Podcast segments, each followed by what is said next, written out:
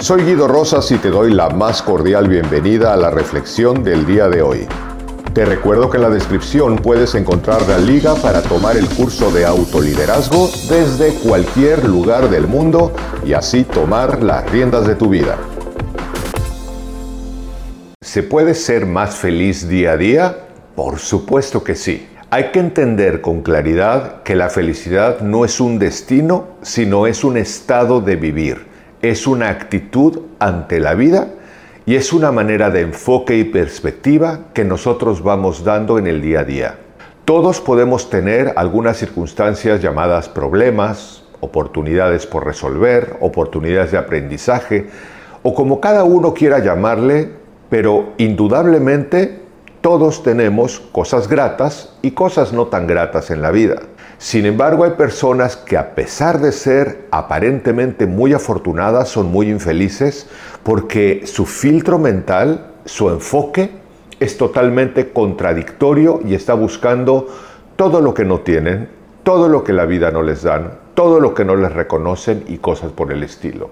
Y hay otras personas que aunque aparentemente tienen muchas carencias, están enfocadas todo el tiempo en lo que sí tienen y esto les permite ser más felices. Hoy te quiero compartir un ejercicio que me parece que es sumamente productivo y te propongo que lo ejercites a lo largo de un mes.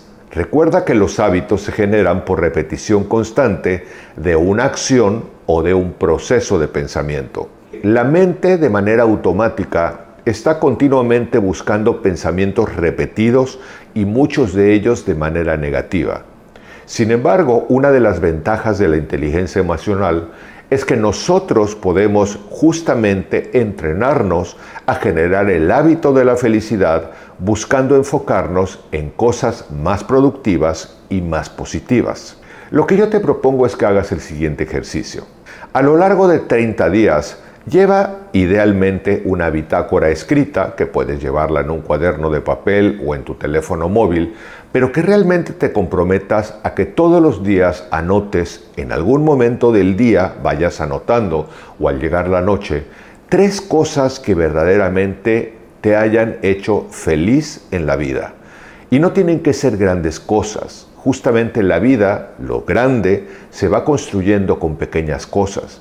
Puede ser el que te haya llamado un amigo o una amiga que quieres, puede ser el que te hayan dado una buena noticia familiar, el que te hayan dado alguna buena noticia laboral, el que hayas disfrutado el camino al trabajo porque en vez de ir pensando en tus problemas, hayas elegido ir mirando el camino.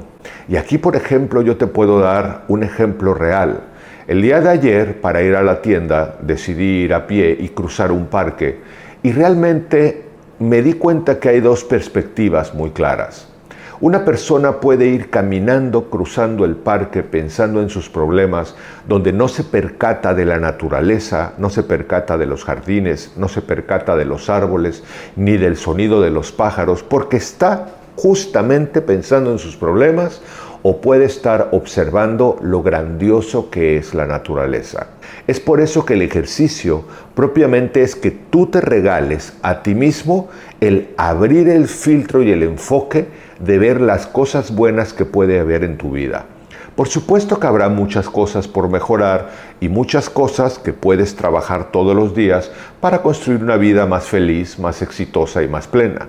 Pero en la medida que cada día lo que tú haces es observar y decir, ¿Qué cosas buenas he recibido en mi vida hoy como una palabra, un buen trato, una buena noticia, la oportunidad de ver un camino, de disfrutar una buena comida? Entonces lo que estás haciendo es estás poniendo en acción a tu mente para ejercitarla en el enfoque de la felicidad.